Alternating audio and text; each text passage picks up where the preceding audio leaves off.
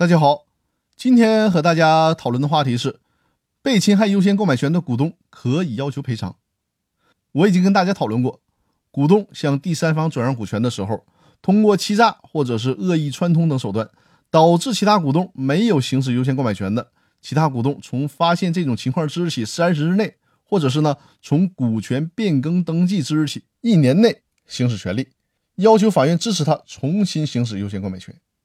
如果超过了这个时间之后，才发现股东和别人恶意串通，或者是通过欺诈等手段导致其他股东没有行使优先购买权，那在这种情况下，其他股东就没有办法再要求重新行使优先购买权了。但是呢，在这种情况下，其他股东是可以要求进行损害赔偿的。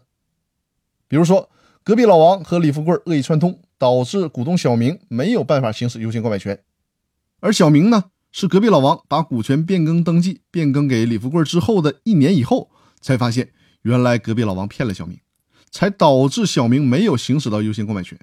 可是呢，时间已经超过了一年，这个时候小明就没有办法重新行使优先购买权了。那怎么办呢？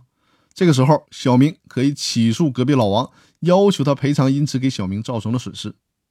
但是啊，有一个问题，我在上一期音频当中已经提到过。如果小明是在有效的时间之内发现了这个问题，本来是可以要求法院判令小明以同等条件重新行使优先购买权的。但是小明并不要求重新行使优先购买权，而只是要求隔壁老王赔偿他的损失。那这种情况下，法院是不能支持小明的这种诉讼请求的。也就是说，本来在法律允许小明重新行使优先购买权这个时间点，小明并不要求行使优先购买权。而是直接要求获得赔偿，那这种诉求是没有办法得到法律支持的。所以说这一点大家一定要注意。